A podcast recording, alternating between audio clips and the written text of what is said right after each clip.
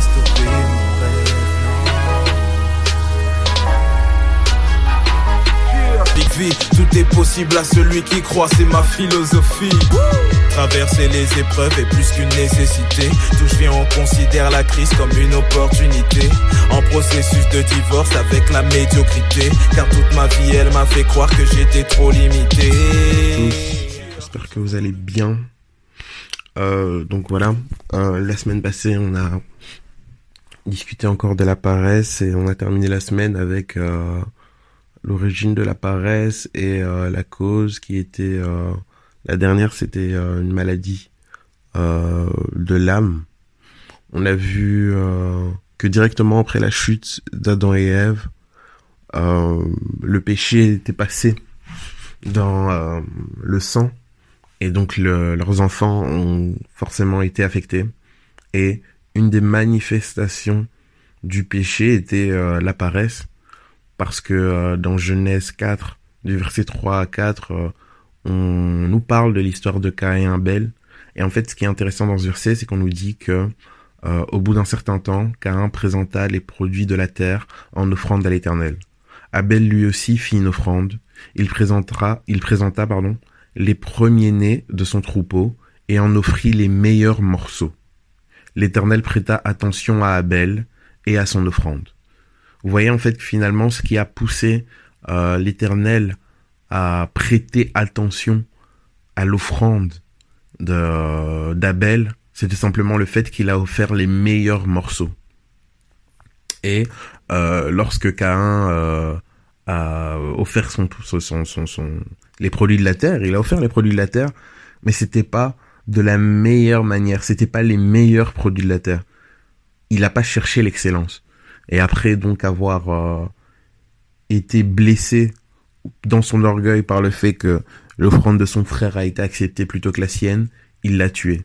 Au lieu d'être euh, stimulé à aller de l'avant, au lieu d'être stimulé à tout simplement donner le meilleur, il s'est arrêté à son, son, son stade, comme s'il n'était pas capable en fait d'offrir mieux, et il a préféré éliminer la concurrence. Et euh, aujourd'hui, j'aimerais revenir sur le fait que l'offrande d'Abel a été agréée parce qu'il a donné les meilleurs morceaux. Et un des aspects euh, que la paresse pousse euh, à faire, c'est tout simplement de ne pas donner le meilleur de soi-même. La paresse, puisque elle est définie comme euh, une résistance au mouvement, une résistance au, travail, c'est-à-dire que même lorsque Dieu nous demande de faire quelque chose, si nous laissons la paresse prendre le dessus, nous allons avoir la réticence à faire les choses.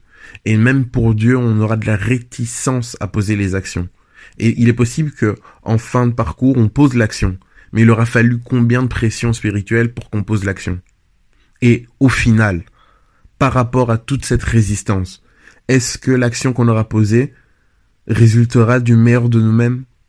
Sûrement pas. Et donc malheureusement, et ça c'est vraiment un piège de l'ennemi, c'est euh, en nous poussant à ne pas donner le meilleur de nous-mêmes, il nous empêche d'être euh, que nos offrandes soient agréées par Dieu. Vous voyez? Et donc en fait, c'est c'est un piège parce que plus euh, on laisse de pas à la paresse, plus on va résister à faire les choses. On voit hein, dans dans dans, dans euh, le travail dans l'église ou que ce soit dans le séculier il y a des gens à qui il faut répéter les choses à qui euh, on doit toujours être derrière pour que les choses se fassent. Euh, et malheureusement quand les choses sont faites parfois elles sont pas faites euh, excellemment en fait. Elles sont pas faites excellemment. Et toutes ces choses là malheureusement ben nous empêchent d'être bénis comme Dieu a envie de nous bénir en fait parce que ce qui nous ouvre la porte à, au fait que Dieu nous agrée, c'est qu'il regarde nos cœurs en fait, il regarde nos cœurs et il regarde la disposition du cœur. C'est pas euh, la fin d'une chose ou euh, le, le résultat qui compte pour Dieu. La personne prêche, oui la personne prêche. Oh oui, euh, la personne euh, a fait ça pour Dieu, elle a fait ça pour Dieu. Non, ce qui compte pour Dieu, c'est le cœur. C'est quelle disposition la personne elle a fait et avec quel entrain elle l'a fait, et comment il l'a fait. Et malheureusement, le piège qui est euh, lié à la paresse, c'est de nous amener à faire les choses à contre-cœur ou à les faire de manière non excellente pour nous empêcher de bénéficier des bénédictions qui s'attachent à ce service et à l'œuvre qu'on est en train de poser. Et donc, le paresseux va se retrouver dans une situation où, à un moment donné, il travaillera, mais il ne récoltera pas. Et donc, il verra pas les bienfaits du travail, en fait.